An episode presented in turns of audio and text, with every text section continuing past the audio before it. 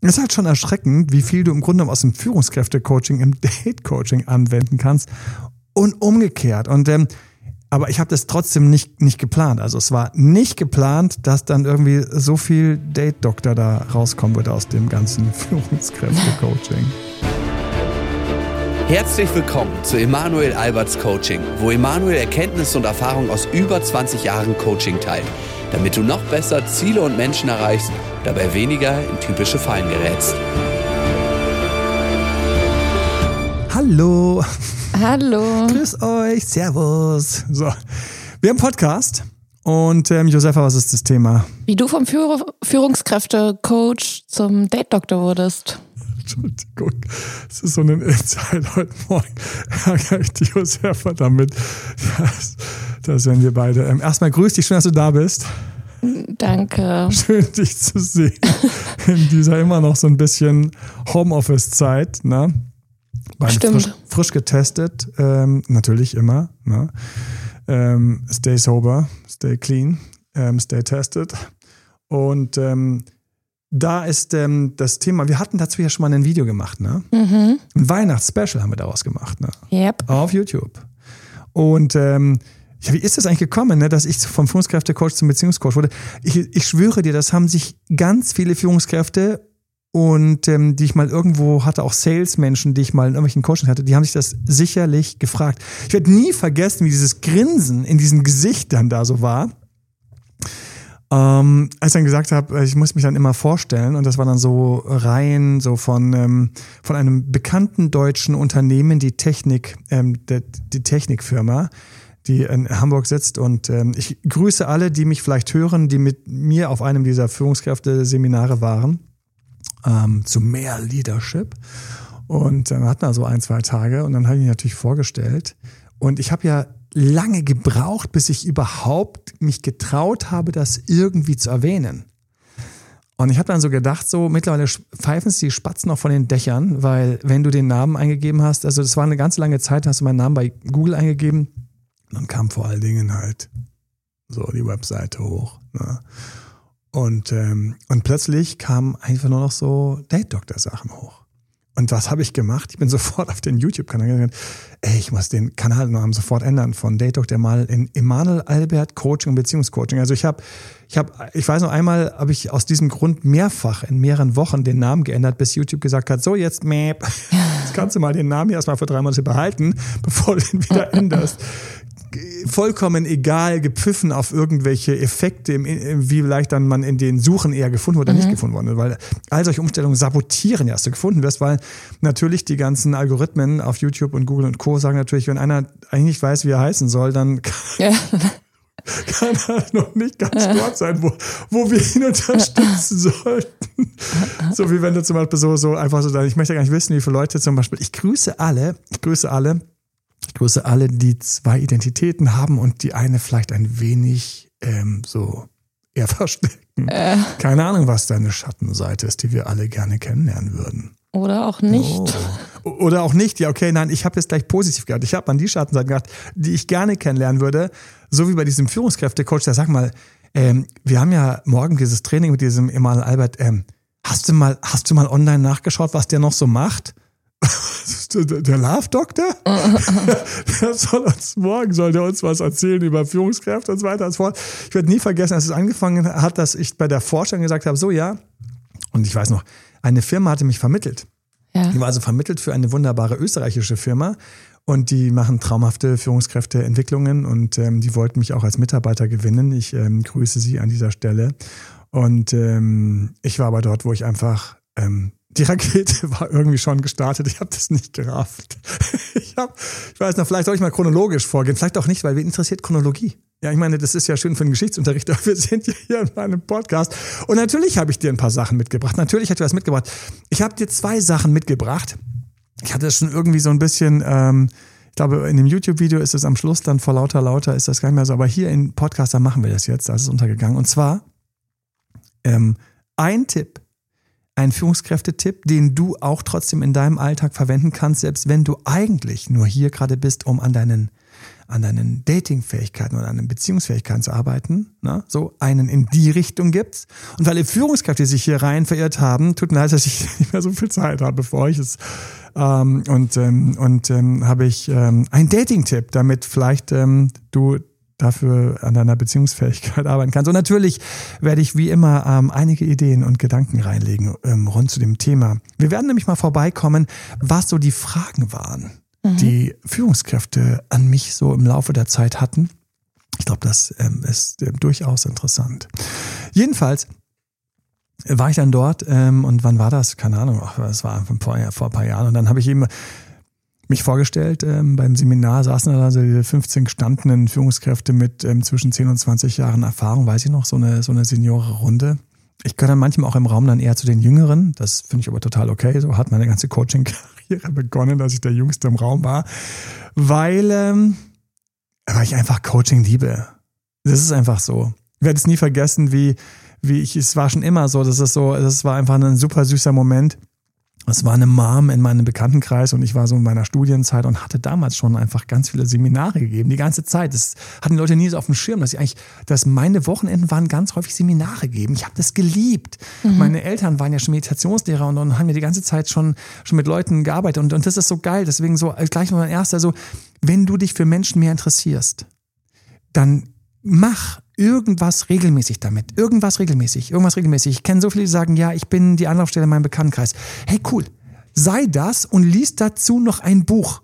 Irgendeins. Du kannst zum Beispiel ein Buch von mir auch durchlesen. Da findest du jede Menge Sachen. Angenommen, du liest das äh, Friendzone-Buch durch, erfährst du, wie es ist, wenn man auf jemanden steht, an den man nicht rankommt, obwohl man den eigentlich toll findet und obwohl der einen auch irgendwie gut genug für eine Freundschaft findet auch vielleicht gut genug, um ein bisschen auszunutzen, aber nicht gut genug, um einen irgendwie ranzulassen. So, das ist so ein Friendzone. So, und das sind alles so Gedanken, die rund um Menschen eigentlich, wenn du mit Menschen arbeiten möchtest, und dann, dann ziehst du jetzt mal rein. Siehst du, ah, interessant, ah, das sind so Sachen, ah, so da, da, da, da. Und dann lernst du so, wenn's, wenn du mit Menschen arbeitest, gibt es im Grunde genommen so, eigentlich gibt es nur zwei oder drei Ebenen. Wenn überhaupt. Das ist die eine Ebene, das, was alle wissen und gerade offensichtlich bequasselt wird. Ja, wir können uns ja morgen um 8 Uhr treffen. Ja, aber vielleicht habe ich doch nicht so viel Zeit und so weiter und so fort. Dann gibt es die Ebene darunter wer eigentlich wirklich was will und was nicht. Darunter gibt es wiederum die Ebene, wo die Erinnerungen sind, die Vorlieben, die Prägungen, diese ganzen Konditionen. Und dann ist für mich noch eine Ebene, die da außen rum ist. Die Klammer ist nämlich so, für mich auch immer ganz spannend, wo will eine Seele hin? Wo, wo will eine Person hin? Was ist ein Thema, wo du sagst, das ist ein Lebensthema von der? Wenn zum Beispiel jemand, Beispiel, und boah, ich spring gerade krass, aber hey, welcome to my podcast. Danke für fünf Sternbewertungen oder auch andere Sternbewertungen. Danke für Kommentare. Danke für all das und schön, dass du dabei bist. Und was auch immer du gerade machst. Ich gehe mal ganz kurz auf dieses Thema rein, was für mich immer spannend ist. Wir nehmen eine Person, die jetzt den fünften toxischen Partner hat na, den fünften toxischen Partner, schafft immer so zwischen sechs Monate und 18 Monate mit einem toxischen Partner zusammen zu sein, dann sagt bei mir in meinem Kopf, gehen diese verschiedenen Ebenen auf. Erstens, was hat der Letzte gerade gesagt, gerade jetzt am Wochenende oder im Chat geschrieben, wo sie leider sich hat toxisch behandeln lassen und hätte selbstbewusster reagieren müssen, nicht reagieren dürfen, ähm, mitfließen müssen, was gerade jetzt wieder dran gewesen wäre und so weiter und so fort. So, haben wir diese Ebene. Eins darunter ist, so was ist jetzt bei den beiden so los und so weiter. Will er sie eigentlich nicht so ganz, doch ein bisschen irgendwie und sie will ihn auf jeden Fall auch, weil er triggert all ihre Ex-Freunde-Erfahrungen, die mit ihr auch noch Schluss gemacht haben und so weiter und so fort. Die ganzen Freundinnen schlagen schon die Hände im Kopf zusammen, um Gottes Willen. Wenn ich solchen Freunden begegne, sagen mir, Emanuel, gut, dass du mit ihr arbeitest, aber bitte hilf ihr nicht bei dem, sondern mach ihr mal klar, dass es die Falschen sind. Wenn es so einfach wäre, hätte, hätte, hätte sie ja schon auf euch gehört. Das ist schon ein bisschen komplexer, tut mir leid. Aber danke für euer Engagement, weil sie braucht euch die nächsten Monate und wir müssen mit ihr trotzdem beides machen. Wir müssen einmal den Selbstwert hocharbeiten und wir müssen einmal trotzdem ähm, mit diesem Mann ihr helfen, weil sie will ja irgendwie da was lernen. Und vielleicht kann sie, wenn sie was lernt, mit ihm besser umgehen und diese Beziehung schafft vielleicht zum Beispiel zweieinhalb Jahre, so weiter und so fort. Weil ich werde niemanden sein Spielzeug wegnehmen, wenn er schreiend darauf besteht, dieses Spielzeug haben zu mhm. wollen. Ja, es gibt ganz wenige Momente, wo ich sage, okay, stopp, hier ist ein absolutes total, nein, da machst du, meine ich, nee, nee, nee, dieses Spielzeug brennt und ist verätzt, das lässt du jetzt los. So. Gleichzeitig läuft bei mir im Hinterkopf so, wo will sie hin? Was ist ihr Thema? Ist ihr großes Thema, so ihr Lebensthema gerade in diesem Moment? dass sie das mit diesen Jungs hinkriegt oder dass sie diese Jungs irgendwann kapiert, dass es nicht geht oder sie, was ist es? Es läuft bei mir alles mit diese ganzen verschiedenen Ebenen sind alle gleichzeitig da und deswegen, und wir kommen zurück zu meinem, zu meinem Friendzone-Ratgeber oder raus aus einer toxischen Beziehung wäre jetzt der Ratgeber, den du hier durchlesen wolltest. Und dann sagst du, ich habe gerade keine toxische Beziehung, aber mich interessieren Menschen. Und, ähm, und dann kann ich nur sagen, fütter dich ein bisschen. Hier dieser Podcast. Ja, ich kenne so Leute, die, die kommen ins Coaching, total süß und ich grüße alle die, die das zu mir schon gesagt haben und zu anderen von unserem wachsenden Coaches-Team von den Albert Coaches und Josefa, äh, du bist auch dabei. Schön, dass du da bist. so ein herrliches Lächeln habe ich jetzt gerade geerntet. Und ähm, fütter diese Seite in dir, fütter die. Mhm. Hm, vielleicht hast du keine toxische Beziehung, aber du nimmst dir den toxischen Partner, Ex-Partner, Narzisst loslassen und stolperst dann über Übungen und über Gedanken und es wird dich in deiner ganzen Denke befruchten. Und ich wollte ja hier grüßen, den wollte ich grüßen, grüßen, grüßen, gleich mal liegen gelassen. Die Grüße, jetzt werde ich sie aufnehmen. Ich grüße alle die, die uns im Coaching, ähm, euch Teamcoaches oder mir gesagt haben, ja, ich habe jetzt den Podcast entdeckt und ich arbeite mich gerade durch. Ich bin erst bei Folge sowieso. Ich denke mal so, um Gottes Willen, ähm, mach langsam, ja. Mhm. Du hast Zeit, du hast Zeit nehme ich ruhig mit beim Sport machen. Das finde ich immer super, super, super smart. Oder nehme ich mit auf, wenn du gerade irgendwo ähm, commutest auf Deutsch, was war das nochmal? Pendelst. Mhm. Ja, nehme ich mit, wenn du gerade zur Arbeit pendelst. So. Mach das nämlich mit, wenn du gerade in deinem Ex zurückhängst. Mach das, wenn du bei mir mich nachher im Coaching am Telefon hast, dann grüße ich dich hier, hallo. Oder wenn du zu denen gehörst, die man immer so süß dann so schreiben, für einen Podcast, da freue ich mich auch mal total so. Ähm, fütter diese Seite in dir. Fütter die Seite in dir. Ich habe diese Seite kontinuierlich gefüttert, weil sie war einfach ich musste einfach. Ich, ich musste, ich war schon immer an dem Punkt. Und ähm, dann, ich komme zurück zu der Anekdote, die ich eben begonnen hatte, sitze ich dieser Mom in unserem Bekanntenkreis, ich so im Studienalter gegenüber. Und ich so, ja, ähm, und die, ja, du willst ja auch Coach werden und so, und so weiter und so fort. Und ich so, das klingt ja so, als ob irgendwie, also es klang irgendwie so ein bisschen herabwertend. Mhm. Aber ich wusste nicht genau, wie herabwertend, aber irgendwie doch so ein bisschen wie schon nach dem Motto so, ja, mein Jung. Ne? Krieg mal hier so und dann kannst du mal irgendwann coachen und so. Und dann saß ich so äh, ein, zwei Tage später und ähm, ich habe ihr irgendwie geholfen, Kaufentscheidung. Sie wollte sich damals ihren Rech ersten Recht, ihren ersten PC kaufen, ihren ersten Rechner. Also so lange ist das her. Wir sind also hier zurück in den 90ern und nicht nur in den 90ern, sondern Anfang der 90er. Wow. Damals im letzten Jahrtausend.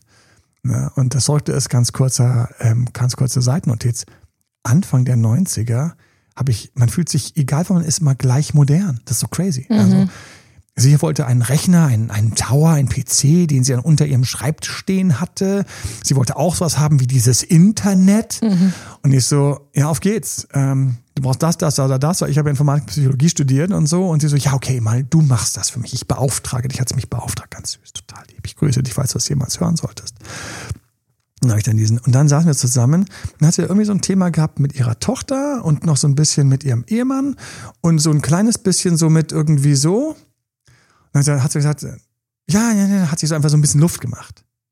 Und dann habe ich gesagt, du, ähm, also mit deiner Tochter, schau mal, die steht dort und dort, also was willst du mit ihr erreichen? Ja, dann hast du das zweite Kind, das muss ja auch dazu passen. Vielleicht gehst du in so eine kleine Taktung, wo du dir ein bis zwei Momente pro Woche nimmst mit deinem Mann. Achtung, das wird dich reinzieht. Das wirst du jetzt nicht als gleichzeitig und hat er fort. Und ähm, übrigens bei dem PC würde ich dir noch empfehlen, ein bis zweimal am Tag was Kleines dran zu machen, damit du dort und dann fort. Und die hast du da, hat sich angehört. Nach fünf Minuten schaut sie mich so an, mit so einem Blick, ich werde den nie vergessen. Nicht so, was ist los? So, das wäre so ein Plan, wie du das machen würdest. Und Achtung, Achtung auf zwei Fallen, die du hast. Ähm, dann ist noch auf so zwei sabotierende Muster hingewiesen. Und dann schaut mich an und sagt so, okay, Ah, okay, ja, krass, okay, ja, nee, klar, du wirst Coach, Logo. Mhm. Ich so, äh, oh, okay, hatte gar nicht damit gerechnet, dass ich hier so einen kleinen Ohren kriege von dieser Frau, die einfach eine Generation älter war. Und ich gesagt, ja, das wird ja total Sinn machen, wenn ich mich mit dir regelmäßig über diese Themen unterhalten würde. Ich sagte, ach so, ja, das natürlich, aber du warst ja nie interessiert. Und sie so, ja, weil ich gedacht habe, du bist eine Generation unter mir, was sag ich schon von dir? Und das ist das Ding, wenn du dich also für Menschen interessierst, wenn du derjenige bist, ähm, fütter diesen Teil, weil ähm, das ist nicht, wie habe ich neulich, gab so ein schönes Zitat, oh, ich bin ja so schlecht in Zitate merken.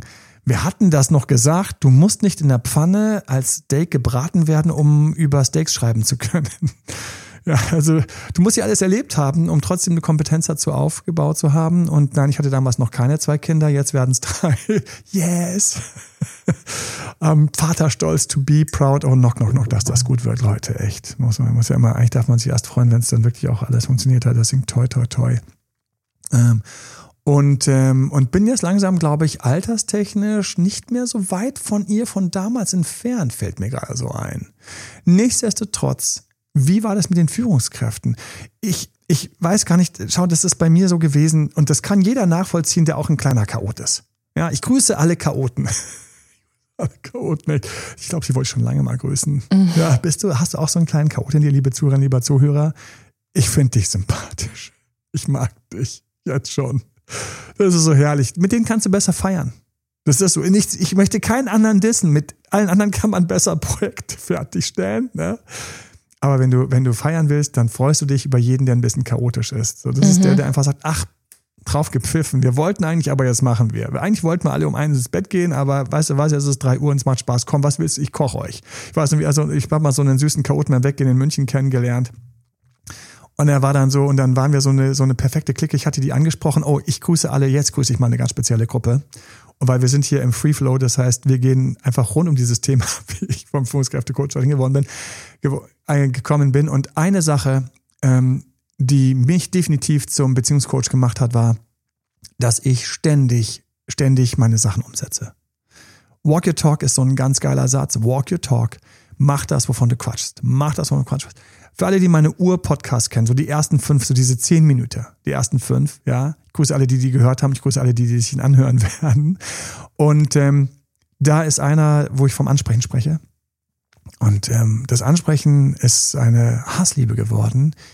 Und ähm, jeder, der das Ansprechen mal macht, merkt, dass es eine Hassliebe ist. Ich komme mir so ein bisschen vor wie André Agassi, der Steffi Graf mhm. kennenlernte.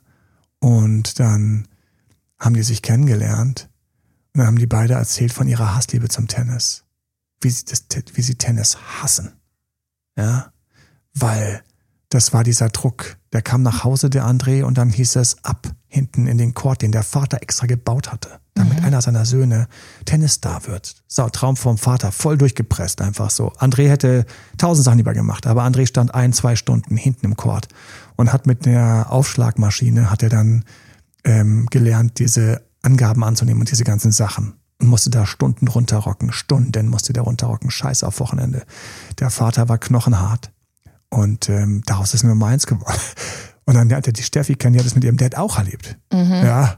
Und das ist eine Hassliebe, weil mhm. sie eigentlich diesen, sie haben sich nie freiwillig für diesen Sport entschieden, sondern der Vater hat einfach mal drei Gänge hochgeschaltet, Vollgas gegeben und es gab kein Entkommen. Und ähm, das Ansprechen ist auch eine Hassliebe für mich. Eine Hassliebe. Ähm, ich habe so viele Menschen angesprochen, wer meinen Podcast hört und sich ähm, die Folgen mal anhört, die eine oder andere Anekdote kam schon vor. Ähm, und ähm, für mich ist es eine Hassliebe, weil du dich so überwinden musst. Die Angst vor Ablehnung ist so stark in der menschlichen Psyche. Warum? Weil wir hassen ansprechen einfach. Wir hassen das. Wir hassen diese Angst vor Ablehnung, dieses Ungewisse. Und jahrtausendelang wurden Menschen sind ganz schlecht damit gefahren, irgendwelche unbekannten Leuten anzuquatschen. Das ist schon häufig in die Hose gegangen, hat einem vielleicht sogar das Leben gekostet oder was der Himmel war.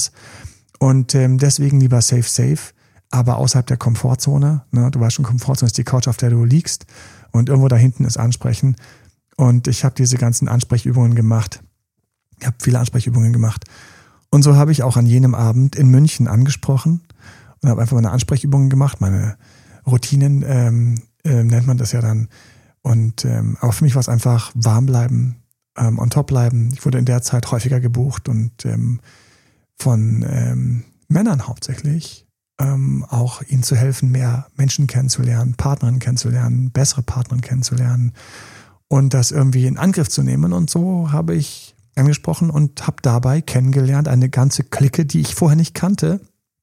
Und die Clique habe mich dann annektiert war dann also Teil von dieser Clique, auch Mensch, komm doch, du bist doch hier auch, ne? So, so ähm, und dann ähm, der größte Chaot in der Clique war so ein hochherzlicher, superherzlicher Mensch, der hat gesagt, ich mache euch jetzt meine Lieblingspasta. Das war wie so morgens um halb fünf. Ich so, okay. Ja, ich mache jetzt meine Lieblingspasta. Was war irgendeine so Lieblingspasta mit Rotwein und Parmesan? Irgend so ein Ding. Ich habe alles zu Hause. Und alle so, auch so ein paar waren random, gar nicht aus München so. Und alle so, okay. Und ähm, da ich damals schon kein Alkohol mehr getrunken habe, habe ich gesagt, und ich kann fahren. Da habe ich ganz doof angeschaut, du kannst fahren? Ich so, ja, ich kann fahren. Ich kann, kann euch fahren, wir fahren. So, So, fünf Leute, genau perfekt. Und dann sind wir da hingefahren und dann hat er diese Pasta gekocht, dieser Chaoten hat er noch so, ähm, so, so, so, so Brandreden gehalten über alle möglichen Elemente und Politik und alles und so, wenn die Sonne aufgegangen ist. Und ähm, die schönsten Momente erlebt man, wenn man seine Hausaufgaben macht. Das war das Ansprechen und wenn man ähm, chaotischen, coolen, lustigen Menschen über den Weg läuft. Deswegen muss ich euch ganz kurz grüßen. Also, wie war das mit dem Führungskräftecoach? Wir müssen vorne anfangen und eigentlich fragen, warum bin ich Führungskräftecoach geworden? Mhm. So. Und das ist eine relativ einfache Sache. Eigentlich, und das teile ich jetzt hier einfach mal in diesem Podcast mit, das glaube ich, habe ich irgendwie, eigentlich wollte ich Meditationslehrer werden. Also eigentlich war, die Informatik war so dieser Schrei der Vernunft aus einer Kindheit und Jugend mit finanziell sehr geringen Mitteln, mit hoher finanzieller Unstabilität und Unsicherheit, Instabilität und Unsicherheit. Ähm, gemobbt wurde ich deswegen teilweise. Ähm, leider, muss man sagen, ist leider gewesen, aber okay, ich habe deswegen viel Empathie für alle, die gemobbt werden und gemobbt wurden. Und habe auch eine ganze Zeit lang, ähm, wenn ich bei Firmen tätig war, teilweise dann auch da geholfen, ähm, weil das für mich sehr natürlich war, ähm, weil ich ähm, diesen Weg rausgefunden hatte, gemobbt zu werden. Und ähm, wenn du gemobbt wirst in der Schule, ist die Wahrscheinlichkeit, dass du im Berufsleben gemobbt wirst, 35 Prozent höher und das ist viel. Ähm, gemobbt zu werden ist eine Sache, die sich meistens durch die verschiedenen Ebenen zieht. Die wird auch, solche Personen werden häufig auch dann in der Familie noch veräppelt. Das zieht sich leider so durch. Das sind so unschöne Seiten der Menschheit, dass wir anscheinend wahrnehmen im Rudel, wir Menschen, wenn irgendwo jemand schwächer ist und leicht, leichte Beute ist für einen kleinen dummen Witz. Und das Schlimme ist, während wir das jetzt hören, wirst du dir denken, dass das scheiße ist und unmöglich ist. Und trotzdem hier und jetzt, heute Abend, na, jetzt ist gerade, gerade ist ja Fasching, Phasennacht, Karneval. Ich grüße alle Saarländer. Ähm, dort komme ich ja genetisch her. Na, ich grüße euch alle. Ich kann noch ein bisschen saarländisch schwätze. Na, nicht so richtig gut, aber trotzdem macht es immer wieder Spaß. Und ähm, heute Abend, vielleicht auf irgendeinem lustigen Abend und ähm, wir haben eine feuchtfröhliche Runde und alle sind am Lachen und alle sind gut drauf. Und dann kommt einer reingestolpert und einer macht einfach genau den dummen Spruch und alles liegt am Boden vor Lachen. Das ist eigentlich schon eine Mikroart oder auch nicht Mikroart, sondern eine große Art von Mobbing. Wenn diese Person dummerweise schon häufiger derjenige war, der reingestolpert ist mhm. und alle haben einmal gelacht. Und sie hier schon etabliert habt, dass das so der Tollpatsch in der Runde ist.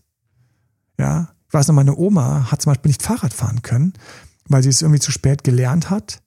Und dann gibt es jetzt immer wieder beim Saarländischen Ei du Torbat. Ei du Torbat. Ja, du Torbat heißt du Tollpatsch. So, und damit war dann, und dann später hieß es ja, nee, ähm, sie kann ja hier als Unternehmergattin nicht Fahrrad fahren. Das geht nicht, das war verpönt, man hatte Autos. Wer fährt denn Fahrrad? So, na, und ähm, Mobbing, solche Sachen sind passiert. Und ich, ähm, ich war also irgendwie gebrandmarkt davon, dass es irgendwie funktionieren muss mit dem Geld. Und deswegen habe ich Informatik studiert. Weil nach dem Motto, egal was passiert, welches Regime, welches Regime kippt und wechselt, wenn du programmieren kannst, kannst du auf der Welt, kannst du, bist du unabhängig. Und das ist auch ganz lustig. Ich könnte mit meinen IT-Kenntnissen immer noch überall hingehen und ich hätte immer noch was zu tun. Ich würde mich auch wieder reinwursteln können. Und ich sage immer, wenn das mir alles hier um die Ohren fliegt, dann programmiere ich halt wieder. Ist mir scheißegal. Oder ich Gärtner oder, oder ich, ich arbeite in der Bäckerei. Ich wollte immer Konditor werden. Ich habe geliebt, Torten zu backen. Also Schwarzwälder Kirschtorten. Und ich muss euch gleich sagen, nein, da hat keiner ausgesehen in der Bäckerei und keiner hat auch geschmeckt wie in der Bäckerei. Aber es gab einfach hart, es gab einfach hart Sahne, Kirschen und den braunen Boden auf die Fresse. Ich weiß noch, wie Nachbarn zu Besuch kamen. Ich war so in der fünften, vierten Klasse, als ich das erste Mal meine erste Schwarzwälder Kirschtorte gebaut habe. Dann gesagt, oh, das ist aber mächtig. Und wenn sie ein Stück geschafft haben, dann hatten sie Glück, weil ich wollte unbedingt drei Lagen haben, weißt du. Und das Ding war fett. Fett und schwer. Wir haben mich teilweise einfrieren müssen, weil es so viel war. So viel Sahne und Kirschen und diese Böden auf die ich damals noch in den 80er Jahren natürlich Kirschwasser geträufelt habe. Wen interessiert, dass ich ein Grundschüler war? Weil das war halt so, heute würde ich sagen, hat er irgendwann Kirschwasser angefasst, der noch nicht 18 ist? Oh, wie die Zeiten sich verändern. Krass. Ja, jedenfalls habe ich festgestellt, dass das mit der Informatik, nein, ey, mit Menschen, ja. Warum, warum Teams nicht funktionieren? Das habe ich gleich schon als ITler damals gerafft. Ich war auch sofort dort, wo ich dann teilweise mit den Führungskräften versucht habe, denen was zu sagen. Manchmal waren sie offen dafür, manchmal waren sie einfach voll unempathische Typen, die einfach nur ähm, auf Projektfortschritte geachtet haben, ähm, bestimmte Sachen waren nicht programmiert, wie das Team, wie das nicht funktioniert, who cares, ähm, muss irgendwie. Also das ist so die klassische Führungs Führungskräftelandschaft, die du hast von hochempathischen, superhelfenden, ambitionierten Leuten, die sich teilweise kaputt machen, bis zu einfach ähm, Flock ähm, im Pfahl in den Boden rammen, hier ist vorne, weiter und so weiter. Du hast einfach alles. Nur weil jemand Führungskraft ist, heißt das gar nichts. Führungskraft kannst du werden, weil du sehr, sehr gut in deinem Thema bist. Dann bist du Fachführungskraft, hast teilweise wenig Ahnung von den Menschen und das ist auch mal so eine leichte Überforderung. Wenn du Glück hast, bist du Fachführungskraft mit lauter Fachmitarbeitern, die dein Know-how teilen, dann kannst du die toll führen, weil menschlich kann man dann ähm, nachziehen, so äh, mit, ja, wenn jemand krank ist, wird er sich halt schon krank schreiben lassen und so. Dann hast du die empathischen, du hast die narzisstischen, die ziehen leider in großen Organisationen leichter nach oben. Das heißt, du hast einfach so eine Quote von narzisstischen Führungskräften in großen Organisationen, weil die natürlich gerade, in, warum? Weil die natürlich dort viel fein, viel eher große Organisation, großer Name, großer Label, großer Titel, groß, groß, groß ist natürlich ein riesiger Magnet für alle, die einfach am, am Ego ein bisschen kratzen und knabbern und dort ein Thema haben, also auch narzisstisch. Das heißt, das ist ein Thema in großen Firmen. Gleichzeitig sind auch die teilweise, die alles zusammenhalten, die einfach schamlos ziehen und drücken und einfach geile Ziele erreichen. Das muss man auch mal kurz sehen. So. Und ich habe also gedacht, okay, ich werde Meditationslehrer und dann habe ich das gemacht. Ich habe das gemacht, Josefa. Ich habe gesagt, ähm, stopp. Ich ähm, mache jetzt hier einen Haken dran. Ähm, das war's mit der IT. Ich werde Meditationslehrer. Und ich hab, weiß noch, wie anstrengend die Wochen waren, weil es so anstrengend war, die ganzen Vorträge zu halten, ähm, das zu präsentieren. Ich weiß, ich bin auf ein Sales-Seminar gegangen, ich habe alles möglich gemacht. Und ich habe festgestellt, ich habe ultra viel Zeit reingesteckt und es ist ganz wenig rausgekommen. Kaum jemand hat sich für den Meditationskurs interessiert. Das ist einfach eine sehr, sehr spezielle Sache. Ein Meditationskurs, in dem Fall für Transzentral-Meditation. Ähm, es gab eine sehr starre Struktur damals ähm, von der Organisation, die vorgegeben war mit damals einem, meiner Meinung nach, zu hohen Preis. War so. Fertig. So, hey, Imal, ich würde es gerne lernen, aber kannst du es irgendwie günstiger machen? Und ich war einfach so an dem Punkt, gesagt habe, ja, aber das ist, da bin ich einfach Teil der Organisation und ähm, geht nicht. Tut mir leid. Ähm, und das war, und ich habe einfach gemerkt, so, ich komme auf keinen grünen Zweig. Ja. Und ähm, dann habe ich diese ganzen anderen Themen gesehen die ich schon mal gesehen habe. Aber diese Person, die hakt an der Motivation. Diese Person traut sich nicht, sich woanders zu bewerben, würde aber gerne. Ähm, ich würde ja gerne sagen, dass ich sabotierende Muster sehe, dass sie in der neuen Firma übrigens nicht so viel glücklicher wird als in, wie in der alten. Und wenn, dann müssten wir den so und so aufstellen. So. Und so waren immer wieder Leute, denen ich geholfen habe, die ganze Zeit dazwischen und so weiter und so fort. Ich habe mir gesagt, okay, Leute, es wird nichts mit dem Meditationslehrer. Ich, ich habe keine Lust irgendwie. Ich, ich bin irgendwie, nein, ich will ja eine Familie ernähren können. das geht nicht. Und da habe ich gesagt, so einfach nicht lang nachgedacht. Was will ich werden? Wo wird es Geld geben? Wo, wo, wo sind Leute, die was bewegen und die auch das Budget haben? Führungskräfte. Führungskräfte. Ganz intuitiv. Und dann gab es eine Frau, eine Frau, die grüße ich auch, falls sie es hört, und diese Frau hat gesagt, Emanuel, ähm, auch das ist eine lustige kleine Anekdote, ähm, du musst bei mir einsteigen. Und ich so, okay, ähm, und dann, ja, hier, ähm, und zwar GEZ Geld eintreiben.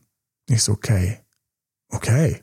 Ja, ich wusste gar nicht, dass die, die das machen, dass die gecoacht werden und geschult werden. Ich so, okay, okay, wusste ich gar nicht. Und, ähm, und dann habe ich gesagt, okay, äh, bin ich jetzt auf der anderen Seite. Ja, ähm, ähm, ich möchte darüber gar nichts sagen, weil hier um Gottes Willen mir sämtliche Kommentare ersparen. Aber dann hat sie im letzten Moment zurückgezogen. Ähm, sie war nicht sicher, ob sie genug Geschäft haben würde. Eigentlich ähm, hätte sie da selbst ähm, zwar gut mit zu tun, aber einen zweiten war ihr dann doch irgendwie zu heiß. Und das war aber der Punkt, wo ich gesagt habe, ich nehme keine IT-Aufträge mehr an, weil die haben mich natürlich bestens versorgt, klar, natürlich. Ähm, wenn du IT-Projektleiter bist, hast du, hast du überall zu tun. Bis heute ist das so. Ich muss immer noch schmunzeln, ich muss immer noch schmunzeln. Ich hatte die letzten Anrufe dazu, hatte ich noch gar nicht lange, also doch, doch, aber irgendwie, es ging noch jahrelang, dass sie mich noch angerufen haben, gefragt, ob ich mhm. noch mal irgendwo anheuern möchte, weil gerade irgendeiner schreit. Spannende Firmen hätte ich kennenlernen können, hätte mich auch gefreut, aber nein. So, und dann stand ich plötzlich da, hatte alles abgesagt, hatte dann ähm, null Kohle, ähm, hatte Gott sei Dank gespart, irgendwie aus der IT-Zeit und habe dann gesagt, okay, ich muss es jetzt alleine schaffen. Ähm, ich werde jetzt Führungskräftecoach und ich habe mich wirklich hingesetzt und habe angefangen, Leute durchzutelefonieren. Ich habe Leute durchtelefoniert, ich habe mich hingesetzt und habe Kaltakquise gemacht. Kaltakquise, Warmakquise. Jetzt nie vergessen, ich da saß an meinem Schreibtisch. Den Schreibtisch habe ich übrigens jetzt ähm, gerade letzte Woche hier ins Office geholt. Mariana aus dem Team hat jetzt, ähm, hat jetzt diesen Schreibtisch bekommen. Ich habe gesagt, genieße ihn. An diesem Schreibtisch bin ich offiziell Coach geworden. Ja, ein, ein dunkelbrauner Schreibtisch, den ich immer noch mag und ich habe es ihm übers Herz gebracht, den, um uns, dass wir uns von dem trennen. War lang war es mein Privatschreibtisch zwischendurch mal kurz. Und ähm, dann habe ich angefangen durchzutelefonieren und habe gleichzeitig ähm, wieder Ausbildungen weitergemacht. Ich habe eine transzentale Ausbildung gemacht. Ich habe eine Mediatoren-Ausbildung gemacht ähm, und ähm, habe dann amerikanische Coaching-Systeme durchlaufen. Ich fand ähm, Tony Robbins am spannendsten ähm, bin da durchgegangen. Natürlich liest du sehr viel als Wichtigstes, während du das alles machst und Erwachsenenpädagogik Aufbaustudium. Also A, B, C und natürlich hatte ich das, ich hatte noch mal ein Psychologie-Nebenfach. Ähm, ähm, das waren, waren auch ähm, sehr viele spannende Vorlesungen, auch Grundelemente rund zur Psyche, Gedächtnismodelle etc. etc. Alles interessant und das Wichtigste ist, du musst coachen, Josefa. Mhm. Na, weißt du noch, als du hier die ersten Erstgespräche geführt hast? Ja. Ich weiß auch noch, wie ich bei den ersten zugehört habe und niemals gedacht hätte, dass, das, dass ich das schaffen würde, dann die ganzen 100 Minuten durch. Ja, dass man da ist, dass man weiß, mhm. dass man einen Plan hat, dass man weiß, wie man was einzusortieren hat. Erstgespräche für alle, äh, die noch kein Coaching hatten oder ähm, wir bieten einfach an, das ist datedoktermal.de, einfach der Webseite, kannst du Coaching buchen, kannst du momentan, was sind es, 40 und 5 Minuten buchen oder 80 plus 20, mhm. also die Pluszahl ist die Gratiszahl oder bei mir 110 kannst du buchen. Ähm, egal jetzt, was du für ein Anliegen hast, ähm, kannst du bei mir buchen und ähm, beim Team sollte es sich rund um Liebeskummer, Ex zurück, Beziehung retten, ähm, Umgang mit toxischen Partner handeln. Bei mir Come As You Are könnte ich singen wie Kurt Cobain. Und das ist, das ist verrückt, ne, wenn man dann am Anfang dazu hört. Ich weiß noch, wie ich in den ersten Sessions Leuten zugehört habe oder auch bei Tony ähm, bei ähm, Coachings dabei war. Und ich habe Bam, Brett, geil. Mhm. Ähm, ich weiß noch, wie ich meinem Vater zugehört habe. Mein Vater hat mich, das muss ich muss heute sagen, das ist eines der größten Geschenke. Du, wenn ich darüber nachdenke, aber die Leute waren auch so nett. Mein Vater bei seinen ganzen Meditationskursen ähm, ähm, und da war natürlich immer auch sofort Live-Coaching dabei, weil irgendwo einer Schwierigkeit hatte. Ich durfte ganz häufig dabei sitzen, wenn es eine Gruppe war. Ich durfte dabei sitzen. Das heißt, da saßen, waren dann zwei, drei Leute, die zu einem, die dann saßen bei uns im Wohnzimmer oder auch mal vier oder auch mal ähm, ein Pärchen oder so und ich durfte teilweise dabei sein. Ich durfte da Mäuschen spielen und mitmeditieren, weil der Grund war, mitspielen, der, ähm, der Sohnemann soll auch mit meditieren. Ne? Das wäre gut, wenn ich meditiere, weil wir Gruppenmeditation natürlich gemacht haben. Aber davor und danach, ich weiß nicht, wie mein Vater zugehört hat, wow, okay. Ah, yes, ah, interessant, ah ähm, sie sollte mal ein bisschen mehr darauf achten, ähm, was dem was, war es die Routine, was die Tagesroutine, was die Ausrichtung, was Nein sagen zu können. Ich so, ah, spannend, spannend. Ich hätte nie gedacht, dass ich es später machen würde, aber es fällt alles bei dir und deswegen befruchtet dich, genauso hier mit diesem Podcast, es fällt alles in deinem Gehirn auf Boden, der fruchtbarer und fruchtbarer wird. Und plötzlich verstehst du Zusammenhänge, plötzlich erkennst du Mechanismen, plötzlich kannst du abstrahieren, plötzlich kannst du sagen, hey, von den zehn Problemen muss ich gar nicht für die neun Probleme da hinten der Master sein. Bei diesem einen kenne ich mich gut aus. Bei diesem einen kenne ich mich aus. Das ist wie beim Sporttrainer. Ich bin nicht der beste Trainer, der dich aufbaut, irgendwie an allen möglichen Muskelgruppen Gruppen und, und, und was ich für Volleyball rudern. Aber bei Laufen, bei Laufen, da hätte ich schon das eine oder andere und diese Dehnungsübungen.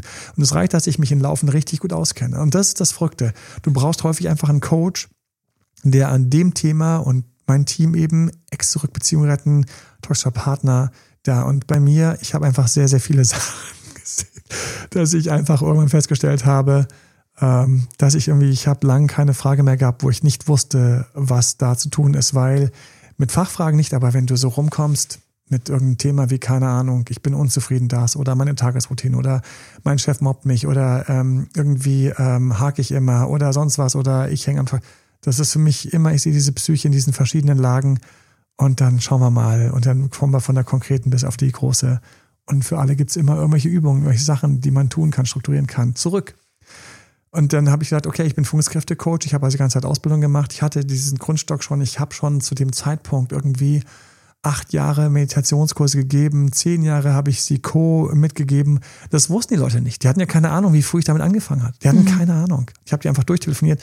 Ich werde nie vergessen, wie einer zu mir sagt, ich war damals, was war ich denn? Irgendwo so Ende 20. Dann sagt er zu mir so, Albert, ich habe schon ein paar Mal darüber nachgedacht, dass ich gerne mal wieder weitermachen würde mit dem Coaching.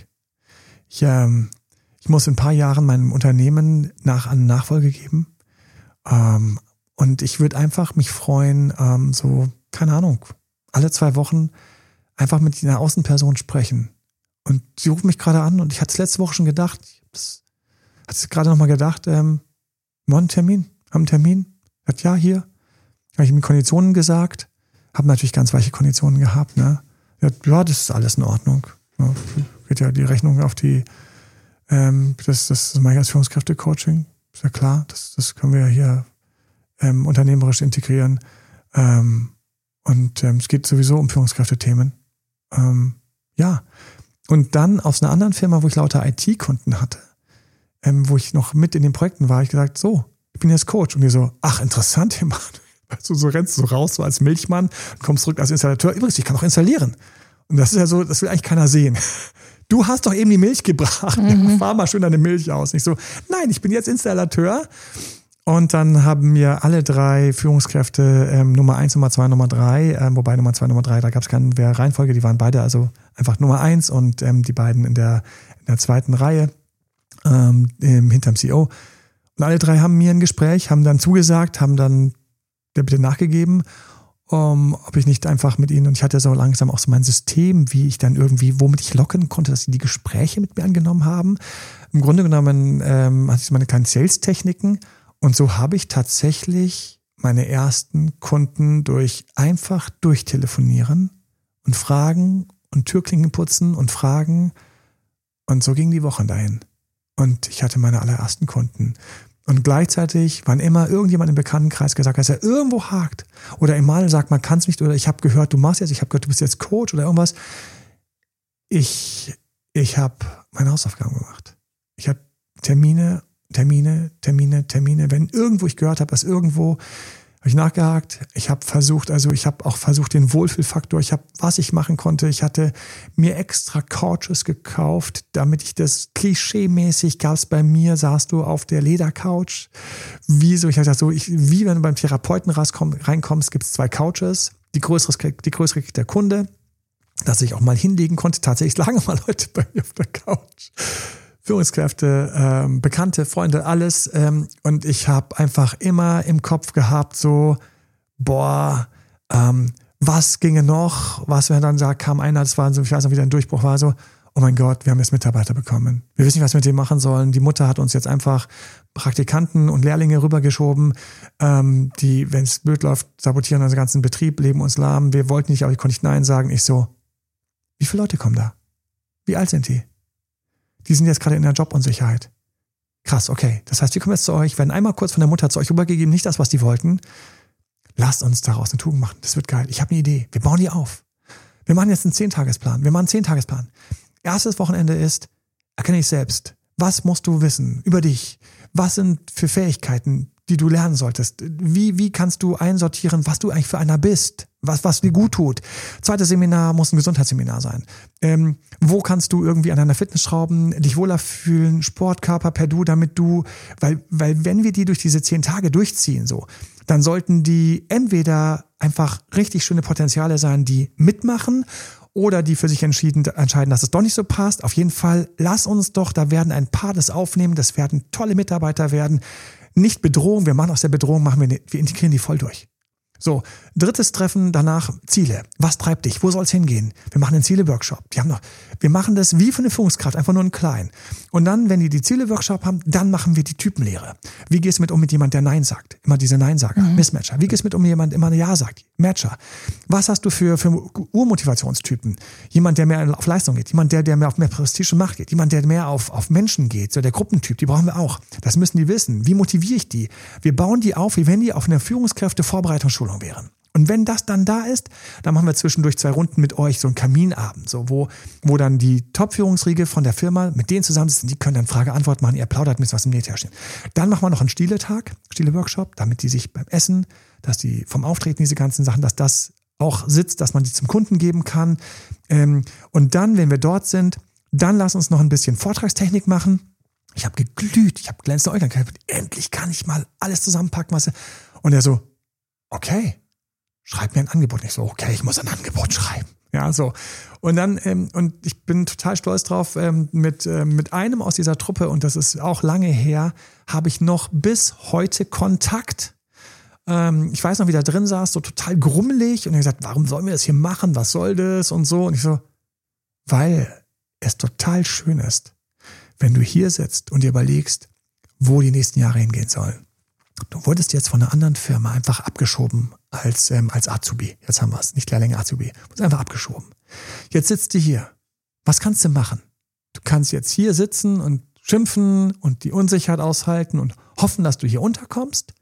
So dieses klassische, du sitzt im Waggon und jemand anders zieht dich und du schaust du die Landschaft an und sagst, die gefällt mir nicht. Nee, die gefällt mir nicht. Nee. Oder aber, oder aber, du kapierst, dass du das mitbestimmen kannst, wo es für dich hingehen soll. Du, du siehst es als Chance. Du sagst, ich möchte nicht einfach das machen, was, wo man mich hinter sich herschleift, sondern wo kann ich mitgestalten? Habe ich den Mut und arbeite an mir? Habe ich den Mut und lerne ein bisschen jetzt was über Menschen und über mich und über meine Ziele und meine Motivation und über mein.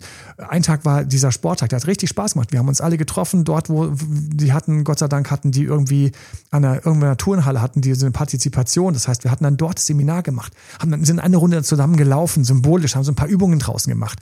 Stretching-Übungen. Es gibt Stretching-Übungen, die du machen kannst am Arbeitsplatz, damit wenn du das den ganzen Tag sitzt. Ähm, du kannst ein paar Gruppen, da gibt's ganz wunderbare, ganz wunderbare Trainingseinheiten. Einfach mal googeln Pete, P-E-T-E, Pete, Egos Q, Egos Q, Zue, glaube ich, wieder geschrieben. Der hat so Grundsets, ähm, was du unter anderem, dann habe ich so von dem so Sachen und von anderen Sachen reingemacht, ähm, so Grundsets, was du machen kannst. Wenn du jetzt gerade am Schreibtisch sitzt zum Beispiel, wenn du jetzt am Schreibtisch sitzt und du sitzt gerade auf deinem Stuhl, für alle, die es machen, bitte mach mit.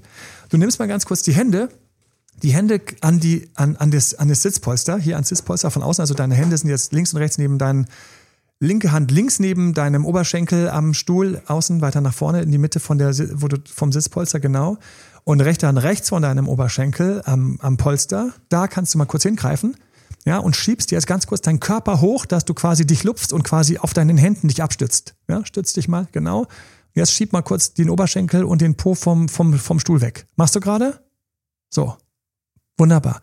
Das ist zum Beispiel eine von diesen Übungen. Oder eine andere Übung ist zum Beispiel, du misst die Fäuste an dein Ohr. Alle mal bitte schön die Fäuste ans Ohr nehmen. Die Faust so, dass die ähm, Innenflächen nach vorne schauen. Na, die Innenflächen und ähm, schon nach vorne. Und jetzt gehst du einfach mal die Fäuste an dem Ohr lassen mit den Ellbogen zusammen. Ich mal ganz kurz. Ja, kriegst du kaum hin. Jetzt bin ich ans Mikrofon gestoßen. So, das ist eine Übung. Oder noch eine dritte. Ähm, zieh mal ganz kurz die Schultern hoch zum Ohr, hoch, hochziehen und einfach fallen lassen. Hochziehen, fallen lassen. Hochziehen, fallen lassen. Die Schultern fallen natürlicherweise in eine bessere Position. Und gerade wenn wir sitzen und so häufig verspannen, das sind so Übungen, es gibt so wunderbare Übungen, die du machen kannst direkt an deinem Schreibtisch, die deinem Körper helfen, diese viele Sitzarbeit wegzustecken und dabei ähm, noch eine Grundfitness Fitness zu halten und eine Grundelastizität und, und so weiter. Ich habe also alles reingepackt, was ich ähm, da wusste. Am liebsten noch den Meditationskurs gegeben. Es ging natürlich nicht, weil es ist, ähm, das musst du den, also habe ich mit ihnen ähm, geführte Meditationsübungen gemacht, alles. Ich hatte Anekdoten reingepackt, meine Mount Fuji-Besteigung. Freut dich auch, wenn mein Buch raus ist ähm, mit meinem Mount Fuji-Prinzip. Ich rede davon seit langem, das Buch ist schon fertig. Es wird noch ganz viel, freue ich darauf. Alles reingepackt. Und dieses Seminar hat voll Spaß gemacht. Ähm, ähm, wir haben uns gefunden ähm, und dann wurden die ganzen Reihen, die noch kamen, wurden, ähm, da kam dann noch eine ganze Regel nach und die Firma hat diese Leute mehr und mehr integriert. Ähm, einige sind in, ähm, in Karrieren gegangen, weil sie irgendwie diese Staffel aufgenommen und gesagt haben, stimmt, Mensch, klar, natürlich. Andere ähm, sind zurück irgendwann zur Mutter gegangen, als sie dann stabil genug und waren und dort sich wiederum die Geschäftsfelder und die Situation verändert hatte. Manche sind gegangen, weil sie festgestellt haben, nö, ich will nicht und es passt nicht und so. Aber ein paar haben diesen Ball voll aufgenommen und weitergespielt. Und wie gesagt, also ähm, ich weiß noch, als er mir geschickt hat, dass er jetzt auch Dad geworden ist und ich ähm, gesagt habe, ja, jetzt können wir unsere Dad-Gruppe haben und so und so. Total schön. Ähm, es gab Weiterempfehlungen. Und dann war ich irgendwie da. Dann war ich Führungskräftecoach. Mir war ich egal. Ich hätte auch Live-Coach werden können oder oder oder ich habe unglaublich häufig den Führungskräften Sales-Techniken, ja, wie man am Telefon was macht. Und ich liebe einfach, ich liebe einfach dieses ganze, mhm. diesen ganzen Bereich, wer mich kennt. Ähm, ich brenne einfach für dieses ganze Thema Coaching, was erreichen, Ziel erreichen. Und ähm, natürlich kamen diese Momente, die kommen mussten. Ja, ich glaube, wir können gleich den Teil 2 anteasern. Und, ähm, und das war der Moment, wo wo das erste Mal jemand gefragt hat, sag mal, Emanuel, ich habe mal so eine Frage, ähm, die mich echt belastet. Team läuft alles gut. Alles okay. Aber mein Partner, und ich weiß, was ich gedacht habe, ah, jetzt kommt der Punkt. Da war die ganze Zeit schon was, weißt du, die war schon seit ein, zwei Wochen, war diese Führungskraft, ähm, in dem Fall ein Gründer, nicht ganz in ihrer Mitte und ich habe diese Person begleitet, ihr Unternehmen zu starten, sich selbstständig zu machen. Sie hat klar, komm her. So, oh Mensch, du kannst mir helfen. War total, war total spontan, total cool. Ähm, abends irgendwo, weil ich habe natürlich Akquise ist immer und überall.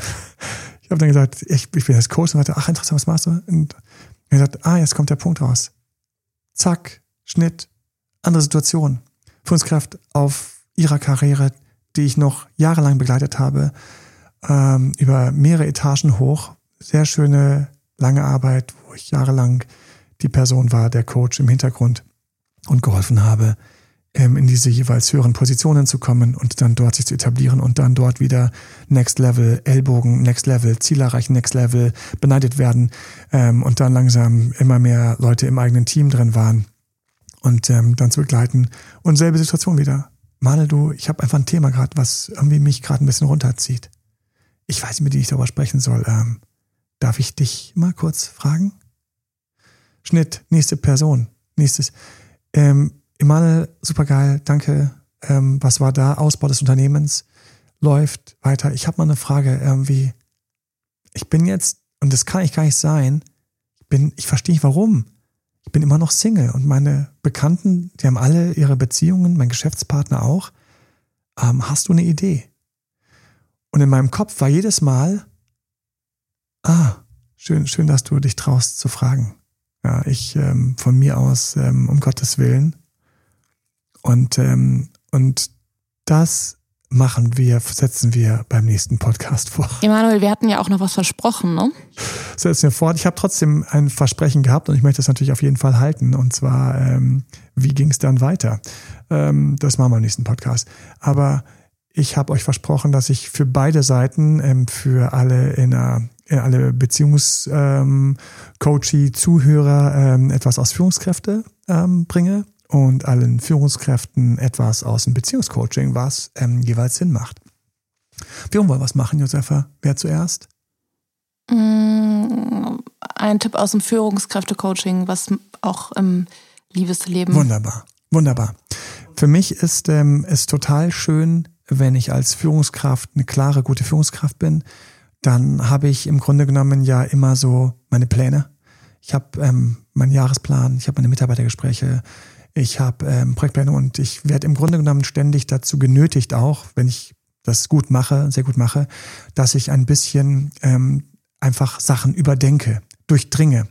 Und wenn ich ähm, das ähm, gut mache mit einer guten zeitlichen Strukturierung und zum Beispiel wir irgendeinen Projektplan haben, ähm, irgendein größeres Ding und ein Unterfangen, ähm, zum Beispiel eine Migration, ähm, zwei Abteilungen, ich war bei Mergern dabei, zwei Abteilungen oder ganze Geschäftsbereiche wurden gemerged ähm, oder ich ähm, habe begleitet, ähm, manche Sachen mache ich ja heute noch. Ähm, ich mache ja immer noch Führungskräfte, ich Mal nicht Nein sagen kann und auch, oh, wie, wie auch diese Firmen einfach mir ins Herz gewachsen und ich einfach diese Arbeit immer noch mag und ich mag es einfach noch. Aber so ist es so, wie es ist. Und ähm, dann setzt man sich mal zusammen. Dann setzt man sich zusammen und dann wird ähm, Zeiten geblockt, dann werden in deinem Kalender ähm, werden einfach mit den entsprechenden Leuten werden Meetings eingetragen oder ähm, du blockst dir selbst eine Zeit. Du weißt, du musst dich, du nimmst dir Nachmittag, dich auf Dinge vorbereiten.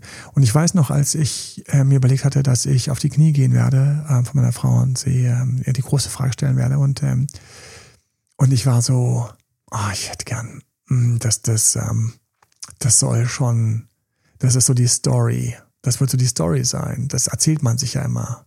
Sie erzählt es ihren Freundinnen, ihrer Familie. Das wird eine Story sein, die wir eventuell mal unseren Kindern erzählen. Und in dem Moment habe ich gesagt, okay.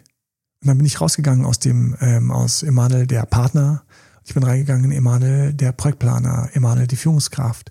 Emanuel, der wollte, dass dieses Projekt, dieses Unterfangen, ähm, dieser Schritt, dieser Mörder, dass der sehr gut läuft. und ähm, habe mich, hab mir richtig Zeit geblockt und habe mir hingesetzt und habe überlegt, okay, was brauche ich alles für Zutaten?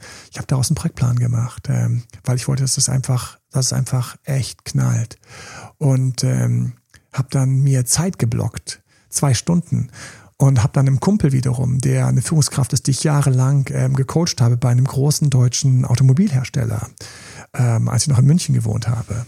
Und ähm, mit dem habe ich jahrelang zusammengearbeitet. Ich habe da jahrelang sehr viel gecoacht und daraus ist eine Freundschaft entstanden. Und ähm, der war schon verheiratet und so weiter. Und den habe ich dann als meinen Sparringpartner genommen, weil ich gesagt habe, okay, immer wenn etwas sehr gut geworden ist, dann hast du immer noch irgendeinen so Schirm hergehabt, irgendeinen Mentor, irgendeinen, der schon etwas vor dir gemacht hat. Und äh, mit dem einfach auch um dein Motivationsmuster. Ich habe ein hohes Relationsmotiv. Das heißt, ich bin ein Mensch, der sehr gerne mit Menschen spricht und zu tun hat. Ich liebe Menschen. Und ähm, dann wusste ich also, ich das hilft mir, um noch die Motivation auch durchzuhalten und auch jemand zu haben, der einfach nochmal drauf schaut. Ich weiß, als ich ja meinen ersten ähm, Block hatte von zwei Stunden, ähm, ganz bescheiden gemerkt habe, ich habe jetzt erst die Grobskizze und, ähm, und dann habe ich mich mit ihm kurz geschlossen und er so, jetzt wird das was. Jetzt wird das was. Weil der hatte vorher schon immer so geäugt, ah ja, du willst jetzt ja, planst ja so, aber dann mach das richtig und so. Ich sage, ja, keine Bange. Jetzt wird das was. Jetzt wird das was. Allein, dass du hier zwei Stunden gesessen bist und überlegt hast, welches Hotel, welche Stadt, welcher Ort. Und dann war das ein, ich habe da einige Stunden mir eingeplant und hatte meinen klaren Zeitplan und habe das im Grunde genommen ich ein Beziehungsthema wie einen, ein richtig gutes Projekt gemacht. Und alle, die das machen, haben Vorteil. So, schauen wir uns die andere Seite noch an. Und in dem Moment musst du einfach raus aus. Wir sind auch in der Beziehung, das läuft schon. Hier ähm, ist chaotisch nicht mehr gefragt. Hier ist gefragt, hast du einen Plan? Und ähm, den ziehst du durch und du hast Ansprechpartner und du hast idealerweise einen Mentor. Umgekehrt, was machen wir in die andere Richtung? Wo ist etwas für Führungskräfte aus ähm, Beziehungs- und Date-Coaching? Ne? Und da nehme ich gerne ein Herzstück von mir. Ich schenke dir ein Herzstück. Eine große Frage, die man als Führungskraft häufig übersieht und die Führungskräfte auch, wenn sie ihre Teams im Grunde genommen motivieren wollen, häufig übersieht, aber die du trotzdem als Führungskraft, und ich weiß, du spürst mich, wenn ich das jetzt ein bisschen detailliere, weil ich gleich welche Situation ich meine, ähm, die du trotzdem spürst, auch wenn du es nicht weißt, ist, wer will eigentlich wie viel? Also wenn eins, wenn du eins meiner Grundprinzipien aus meiner Schule, aus meiner Emal-Alber-Schule hören möchtest, ist es die Grundfrage, wer will mehr, wer will weniger? Wer will wie viel? Und ähm, du kannst dich mit dem Griff um auseinandersetzen, Bindungsangst zum Beispiel oder Verlustangst etc. und diese ganzen Sachen, die sind für mich alle runterbrechbar auf, wer will im Vergleich zum anderen mehr oder weniger. Weil. Sollten wir nicht ein bisschen auf die Zeit achten, vielleicht? Das werde ich jetzt hier nicht vertiefen. Wir hatten gestern Abend ein spannendes Live. Ähm, Exdrück mit Bindungsängstler, kannst du mir anschauen. Das ist ähm, rausgekommen am, ähm, was war, 28. Februar. Ähm, 22 haben wir gerade, wann immer du diesen Podcast hörst. Und dort kannst du dir richtig spannenden YouTube reinziehen ähm, und auch den Insta-Live ähm, zu diesem Thema, wie ich jemanden zurückerobere mit Ex zurück äh, bei jemandem mit Bindungsangst. Und da ist diese Frage, wer will wie viel, ist auch eine ganz wichtige Frage. Und als Führungskraft, äh, Führungskräfte, die ich coach, habe ich mal festgestellt, das spüren sie, aber sie haben das nicht aktiv im Kopf als einen Parameter, den sie aktiv betrachten, auf den sie aktiv eingehen. Und deswegen, wenn ich auf Teams schaue, auch gerade wenn du durch den Change gehst, wenn du dich, wenn du das Team hochmotivieren willst, wenn du zum Beispiel eine Sales-Initiative vor der, vor der Nase hast ja, und, und du brauchst erstmal, dass alle dabei sind oder nochmal am Kunden mehr geben, das ist eine ganz wichtige Frage. Wer in meinem Team will eigentlich mehr und weniger? Das heißt, hier auf ein Team übersetzt, wer in diesem Team ist gerade da, weil, mein Gott, er hat halt sonst keinen anderen Job? Wer ist irgendwie da und will gerade ein bisschen mehr, weil er auf die Gehaltserhöhung hofft oder weil er einen anderen Rümpler bekommen hat, den er gerade wieder ausbügeln will oder weil die anderen beiden Kollegen gerade so Gas geben oder weil er gerade Spaß in der Arbeit hat. Dat, dat, dat. Wer will da mehr, wer will weniger? Und wo stehst du im Vergleich? Wie viel willst du? Bist du der, der alles will und die anderen sind alle so, oh, ja, zieh mal den Karren, dann weißt du genau, wie saftlos diese Runde wird. Und deswegen, während du in die Motivation reingehst mit diesen Mitarbeitern und ähm, versuchst, die abzuholen, und ähm, im Grunde genommen deinen Pitch machst. Ja, wir haben jetzt hier diesen Change, wir haben jetzt diese Sales-Initiative, wir haben jetzt diesen Umbau, wir haben jetzt eine Initiative, an den Kunden heranzukommen. Wir wollen jetzt nochmal unsere Zeiten, wir wollen irgendwas, was du verändern willst. Du willst von irgendeinem Punkt A zu einem Punkt A höher kommen. Ne? A Stern. So. Ist es ganz wichtig, dass du dir die Gruppen anschaust, unterteilst, wer hier gerade viel will, wer hier wenig will, wer jetzt schon wieder die Nase rümpft und so weiter und das runterbrichst. Das heißt, du musst eventuell diese auf, eventuell musst du sie aufteilen und einzeln durchgehen und du musst teilweise das zuerst thematisieren. Ähm, ich weiß, du bist momentan dort, wo die Initiative ABC dir eigentlich viel zu viel ist. Du hast schon das und das und das und das. Das langweilt die, die hochmotiviert sind. Die sollst du deswegen an der Stelle rausnehmen sollst diesen Parameter dieser Person einzeln durchsprechen und dann die Initiative als Teil hinten dran mit einer entsprechenden wiederum Motivation, am besten hin zu einer Weg von Motivation, weil die Motivation dann tiefer geht. Das heißt, du ähm, schilderst am Ende etwas, was attraktiv ist und was passiert, wenn man diese Initiative jetzt nicht durchzieht. Die Guten wiederum an der Stelle ein wenig bremsen, weil wenn sie zu laut neben den anderen schreien, wie toll es ist, dann ist das zwar für dich ein schönes Teammeeting, weil drei Leute waren begeistert. Das lässt dich alle anderen vergessen. Aber was ist das Problem? Es lässt dich alle anderen vergessen. Das heißt, du musst teilweise Sachen aufteilen. Das heißt, es gibt Kick-Off-Meeting, ein Start-Meeting, dann gibt es die Untermomente, wo du dir die jeweiligen Teilgruppen nimmst oder einzeln nimmst, je nach Teamgröße, und dann wieder zusammenführst. Und im Grunde genommen zwischen diesen Parteien auch ein wenig Mediator bist. So, dann haben wir, und das ist ein Detail zum Beispiel, dann haben wir dort, wo du zum ersten Mal, wenn du dann so richtig vorne Gas gibst, weißt, dass alle angedockt sind die Vielwoller sowieso. Die Mediums werden, sind ihrer Position bewusst, wissen das auch, machen natürlich auch mit. Und die, die eigentlich zweifeln, wurden ebenfalls einmal extra eingepackt und werden auch mitgezogen. Und dann sind die Ergebnisse auch viel klarer. Und du hast nicht diesen Frust, ja, mit denen und denen läuft ja immer so, sondern du bist zum ersten Mal viel transparenter und viel klarer und nicht mehr so im Nebel, was daraus wird. Und das ist so mein Tipp. Achte auf, wer will mehr und wer will weniger nächsten Podcast geht's weiter. Wie ging die Reise weiter? Vom Führungskraft zum Date-Doktor. Ähm, danke, Josefa, für das spannende Thema und äh, was du hier ähm, mit mir ein bisschen vorbereitet hast. Und bis zum nächsten Mal. Schönen Tag euch. Schönen Tag euch. Bye, bye. Das war Emanuel Alberts Coaching-Runde. Mehr Infos zu Coachings und Trainings bekommst du auf www.emanuelalbert.de und speziell zum Beziehungscoaching auf www.datedremanuel.de.